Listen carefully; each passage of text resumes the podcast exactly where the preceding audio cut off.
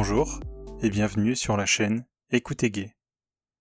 Notre histoire du jour s'intitule Surprise en forêt. Louis a 30 ans. Il a un look qui tire vers l'intello à cause de ses petites lunettes noires carrées, mais il est aussi plutôt sportif. Il a un gabarit moyen, taille 1m75-70 kg, châtain et des cheveux courts et fins, les yeux bleu clair, un visage fin, des joues plutôt creusées et des pommettes légèrement rehaussées, une bouche fine mais pas trop large, peu de pilosité voire imberbe, et un corps musclé sec. Quelques tatouages viennent décorer son corps. L'un sur son avant-bras, où il est inscrit en latin Fluctua nec mergitur, ce qui veut dire battu par les flots, mais ne sombre pas. Puis un autre dans le dos qui représente un olivier, qui est un attribut d'Athéna dans la mythologie grecque, à laquelle on associe les pouvoirs de l'intelligence, de la sagesse et de la guerre. Ces tatouages représentent bien une partie de la vie et de la personnalité de Louis. Il est combatif face aux événements de la vie, il assume ses choix, il n'a pas peur de la confrontation, il est curieux et aime beaucoup l'histoire. En particulier l'Antiquité, l'Empire romain, la Grèce ou encore l'Égypte ancienne. D'ailleurs, il a déjà choisi son prochain tatouage. Ce sera la clé d'Ankh, la croix égyptienne, placée sur son torse à gauche au niveau du cœur. Cette croix est censée permettre la vie éternelle à celui qui la porte. On la mettait en dessous du nez des défunts, jadis en Égypte. Avis aux amateurs. Louis vit quelque part dans le sud de la France, entre mer et montagne, à proximité de grands espaces naturels, un peu comme les Cévennes. Il travaille dans un bureau, au sein d'un service d'aménagement du territoire, dans une communauté de communes. Ses collègues, son responsable, sont au courant pour son homosexualité, tout comme ses amis et sa famille. Ils attendent tous qu'il leur annonce son aménagement avec un copain. En effet, Louis vit seul. Il est toujours célibataire. À trente ans, ce n'est pas grave, il est encore temps, et bien que cela semble être une norme, il n'en est pas obligé, mais il aspire à une vie de couple plutôt ordinaire. En attendant, il ne rechigne pas à faire des rencontres, même éphémères. Bien que ce soit plus difficile en dehors des grandes villes, il essaye d'entretenir quelques relations avec des hommes qui viennent en vacances chaque année. Certains sont des pères de famille, des hommes bien établis, d'autres plus jeunes, en recherche d'activités pendant l'été.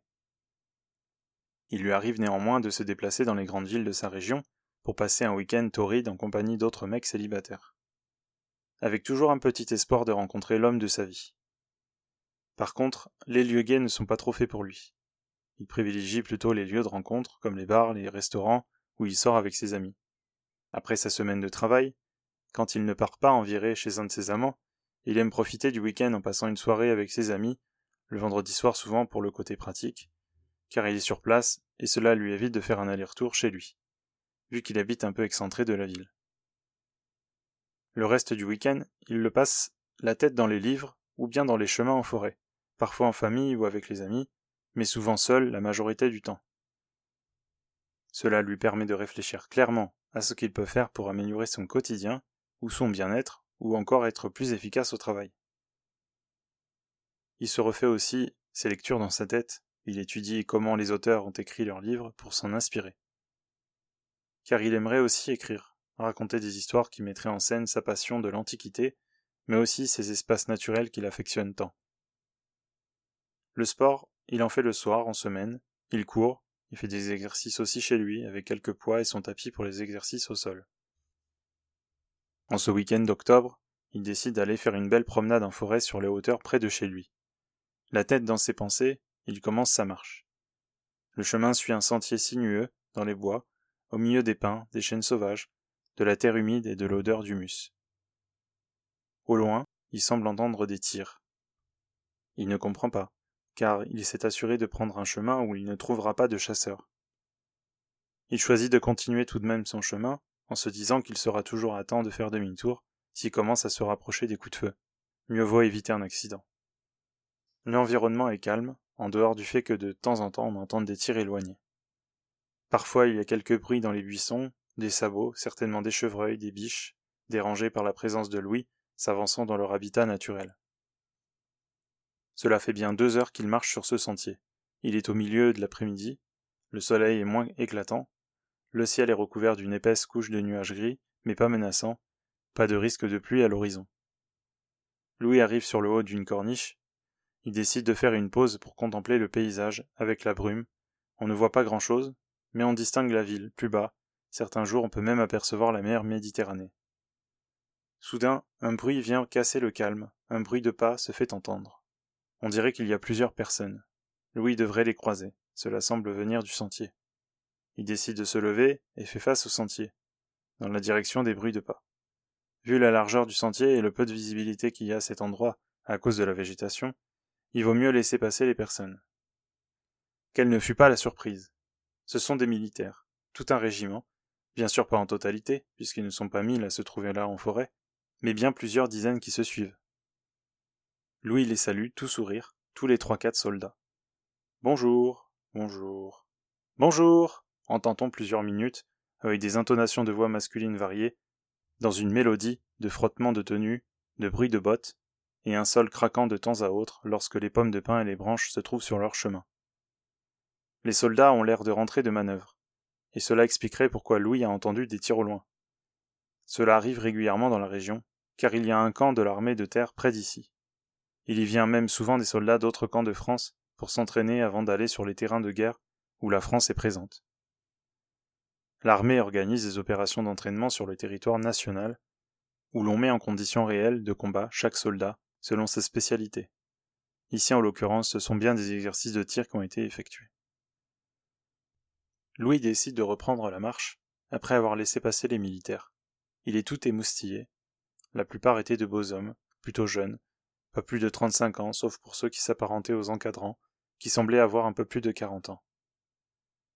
Ils avaient tous les uniformes avec le camouflage bariolé, multi-environnement, les casques balistiques aux mêmes couleurs, les bottes ou les rangers, ainsi que les sacs à dos dans lesquels on trouve tout le nécessaire de survie d'un soldat, et le fusil HK 416 de fabrication allemande qu'il portait le canon baissé. On est loin de l'armure des chevaliers du Moyen Âge qui pesait plusieurs dizaines de kilos, mais il n'en reste pas moins qu'il y a toujours un côté sexy avec cet uniforme. Louis venait de faire quelques mètres quand il fut surpris de croiser un dernier militaire. Il avait la tête baissée, il faisait particulièrement attention à ne pas taper dans une racine en travers du chemin, et était dans ses pensées. C'est pourquoi, avec l'effet de surprise, il trébucha sur une racine et tomba contre la recrue. Louis dit Oups, pardon, je suis désolé, je ne vous avais pas vu. Louis avait la main posée sur le torse dur du soldat. Heureusement que le militaire regardait, lui où il marchait, et qu'il avait les pieds bien ancrés dans le sol, sinon ils partaient tous les deux dans les fourrés. C'est pas grave, dit le militaire tout autant surpris en rigolant. Est-ce que tout va bien Euh oui, vous aussi Je ne vous ai pas écrasé le pied répondit Louis en commençant à rougir. Non, à vrai dire, vous ne m'avez pas marché dessus. Ah, euh, désolé, je ne sais plus ce que je dis. Je suis surpris de vous voir. Je pensais avoir laissé passer toute la troupe. Je suis toujours le dernier, je suis chargé de fermer la marche, mais c'est vrai que normalement je ne suis pas censé être aussi éloigné des autres. C'est mon capitaine qui va m'engueuler quand il va voir que je suis loin derrière, dit-il en rigolant. Ah mince, je suis désolé, à vous parler je ne vous aide pas non plus. T'en fais pas, ce n'est pas grave, j'ai l'habitude. L'armée c'est ça aussi, c'est entendre souvent crier. je m'appelle David et toi? Euh moi c'est Louis, enchanté, euh... il rougit de plus en plus. Haha, ne t'en fais pas, j'ai l'habitude, je sais que je fais de l'effet dans mon uniforme. Y a pas de mal. J'aime bien la compagnie des hommes aussi. Ah bon? Euh, j'ai jamais rencontré de militaire. Euh, bizarrement, je me promène souvent ici. J'habite pas loin du camp, mais je n'ai jamais croisé de militaire. C'est normal. De ce que j'ai compris, ces dernières années, le camp a changé de vocation. Apparemment, ils reçoivent plus de monde qu'avant pour les entraînements. Écoute, normalement, je ne suis pas censé m'arrêter parler aux gens quand je suis en manœuvre, mais j'aimerais bien qu'on se revoie. Est-ce que tu as ton téléphone? dit-il avec le sourire. Oui, oui. Louis lui tend le téléphone. Tiens, voici mon numéro. Je l'ai enregistré. Si tu veux, on peut se retrouver demain. J'ai une permission, je retrouverai une excuse euh, pour ne pas rester avec les collègues. Oui, avec plaisir. Merci pour ton numéro. Euh, où est-ce qu'on se donne rendez-vous? En bas au parking, au début du chemin si tu veux. J'aimerais bien revenir ici, c'est un coin tranquille. Ouais, carrément, c'est sympa, vas-y. Demain, ça me va. Ici pour quatorze heures? Ok, je te retrouve demain alors, dit-il avec un grand sourire charmeur. À demain, beau gosse, dit Louis tout sourire. Chacun reprit son chemin, dans les directions opposées, le militaire d'un pas plus rapide en espérant rattraper les autres soldats sans être aperçu à la traîne, Louis encore un peu plus émoustillé qu'avant. Putain, se dit-il, je vais sortir avec un militaire que j'ai rencontré dans les bois. Quelle probabilité que je croise un gars de cette manière? Ouah, il m'excite, il est baraqué, il a un regard perçant, des yeux presque noirs, bien bronzés, rasés de près aussi bien la barbe que les cheveux, armé oblige bien sûr. Son visage semble taillé à la hache, il a des traits très carrés, très virils. Sous sa tenue, ce doit être une vraie machine de muscles. J'ai senti que son pec était bien dur sous son haut. Putain, rien que d'y penser, j'en bande. Mince, c'est pas le moment. Je suis en pleine forêt et je commence à bander durement. Louis continua sa marche en pensant à sa journée du lendemain, qu'il allait pouvoir passer avec David. Certainement que ce sera très torride. Louis n'a rien fait depuis quelques semaines avec un mec. Les couilles sont pleines, comme on dit. Le lendemain, Louis se leva ce matin-là de bonne humeur. Il était en grande forme, prêt à affronter David dans un duel charnel. Il prit sa douche tardivement pour être le plus impeccable possible pour l'heure du rendez-vous. Il mit son parfum favori, un parfum au cédra, qui est un agrume originaire d'Inde ressemblant au citron par sa couleur jaune, mais plutôt à la forme irrégulière et bosselée. Il est naturellement très parfumé, il se suffit à lui-même d'ailleurs. Sa tenue du jour, c'était pour commencer un boxer élégant noir taille basse, semi-transparent, un peu brillant avec un élastique doux au toucher velours. Des chaussettes noires courtes, une chemise blanche dans un style aspélin à manches courtes, ouverte avec les deux derniers boutons du haut, laissant passer une chaîne en or à petits maillons. Le short dans le même genre que la chemise, pour compléter la tenue, ainsi que des chaussures de sport noires, plus adaptées à la marche. Il était paré. L'heure approchant, il partit en voiture jusqu'au lieu de rendez-vous, arrivant cinq minutes en avance. Un petit stress commençait à monter, une excitation bienvenue, qui démontre l'intérêt que Louis porte à David. Vient une voiture de sport, une décapotable grise, immatriculée dans une autre région. Ce doit être David. À cette époque-là de l'année, il n'y a plus tellement de touristes. Et les militaires peuvent venir de toutes les régions. Il n'a peut-être pas eu le temps de changer la plaque de sa voiture en venant ici. La voiture se gare. Puis une fois le moteur éteint, il en sortit David. Salut Hey Bonjour David Jolie voiture Merci, c'est la voiture que j'ai toujours rêvé d'avoir. Je l'ai achetée il y a peu. Tu es passionné de voiture Je n'aime pas la mécanique, mais j'avoue bien aimer les conduire. Et puis c'est cool, on se sent plus libre dans une décapotable que dans toute autre voiture. Je ne suis jamais monté dans ce genre de véhicule. Écoute, je te ferai un petit tour tout à l'heure si tu veux, dit-il en faisant un clin d'œil. Ouais, carrément. David s'avançant la démarche sûre, il tendit la tête vers Louis comme pour lui faire la bise. Louis en faisait de même, puis David d'un coup rapide de la tête bifurqua, lui fit un bisou rapide sur ses lèvres. On entendit un petit smack. J'espère que ça ne te gêne pas, dit David.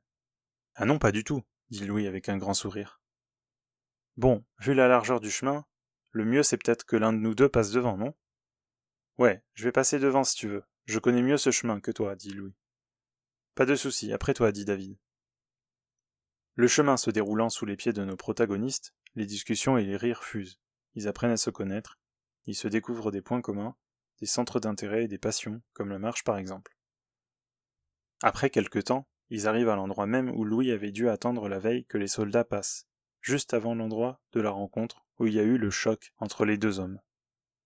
Louis proposa de faire une pause à cet emplacement, de s'asseoir sur le rocher pour contempler la vue qu'il a l'habitude d'admirer. Excellente idée, répondit David. Une fois assis, David reprit la discussion. Écoute, c'est pas souvent que j'ai l'occasion de rencontrer des mecs. Mon métier n'est pas facile pour ça, et mes collègues ne sont pas au courant. Donc je ne peux pas trop draguer quand je sors avec eux. Je sais pas ce que tu ressens, mais j'ai carrément envie de toi. Louis mit la main dans la nuque de David et lui dit. Moi aussi. À l'instant où ces mots étaient dits, il embrassa David. La main de Louis caressait la nuque et les cheveux de David, tandis que les langues s'entrelaçaient dans une telle frénésie qu'on ne peut imaginer la tension sexuelle qui se créait entre eux. David fit lever Louis tout en continuant à l'embrasser. Il lui fit comprendre d'enlever chaque élément gênant. Les lunettes en premier, puis sa chemise, David faisant de même. Hum, tu sens super bon, dit-il à Louis les deux torses l'un contre l'autre, les bisous dans la nuque, puis dans le cou, les traces de salive commençaient à apparaître un peu partout, Les bruits de respiration de plus en plus intenses se faisaient pressants. David descendit de la bouche, en faisant des coups de langue, dans une ligne droite, se dirigeant vers le bassin de Louis.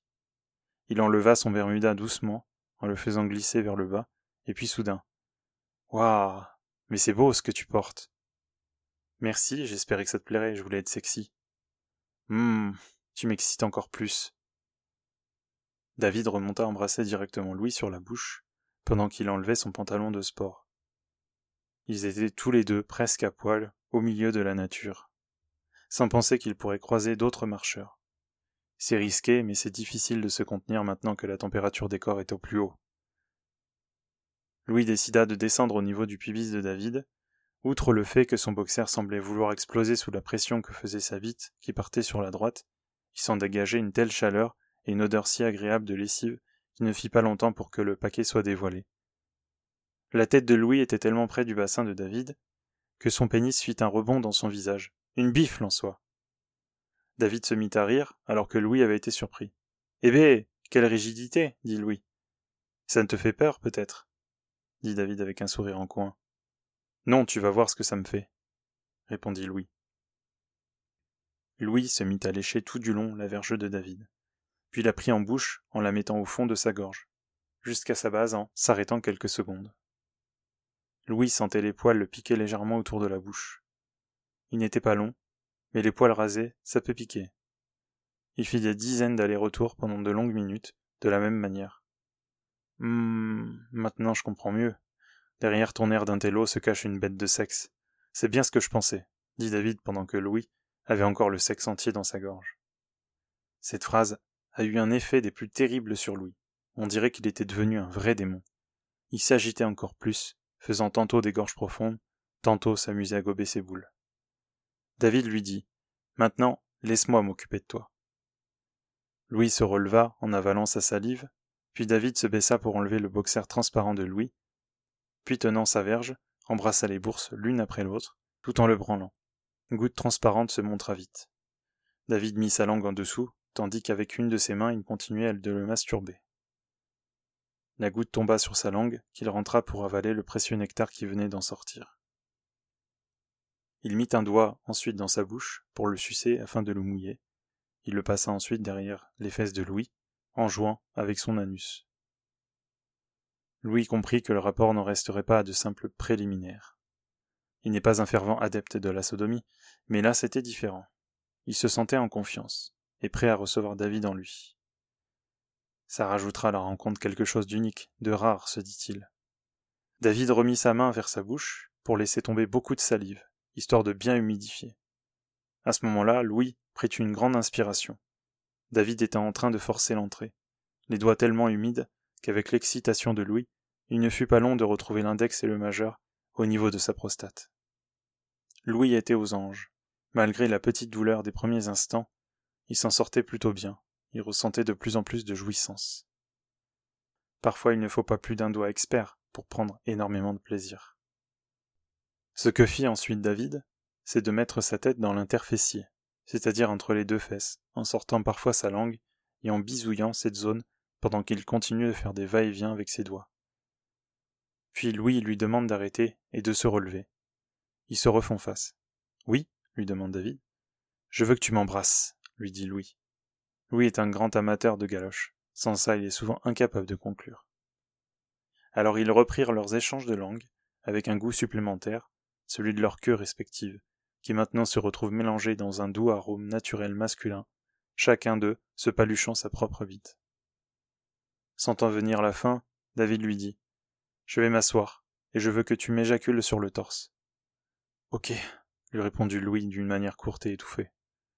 Louis se pencha sur David pour pouvoir continuer à l'embrasser, tandis qu'il était assis sur le rocher. David commença à jouir, pendant qu'il avait encore la bouche collée sur celle de Louis. Il aspira littéralement les soupirs et les gémissements de David. Alors que David s'était aspergé de son propre sperme sur ses abdos, Louis se releva. C'était son tour, et il allait réaliser le souhait de David. Les gémissements furent terribles, et le jus sortit en forte giclée importante sur le torse de David qui tenait sa tête un peu en retrait, pour éviter d'en recevoir dans le visage. Hum, fit David, tout en caressant les fesses de Louis. Louis redescendit vers le visage de David, en lui susurrant un merci, puis lui fit un petit bisou sur la bouche. Ah, tu m'as transporté, dit David. J'ai adoré ce moment, dit Louis. Je te propose qu'on rebrousse chemin pour rentrer, ça m'a crevé. Petit joueur, dit David en rigolant. Ce qu'ils firent après s'être essuyés et rhabillés. Arrivés au parking, ils se dirent au revoir. La promesse de faire une virée en voiture se fera peut-être pour la prochaine fois. De toute manière, Louis a son numéro, et il est probable qu'il le recontacte. Il semble qu'il y ait une belle harmonie entre ces deux-là. Fin de l'histoire.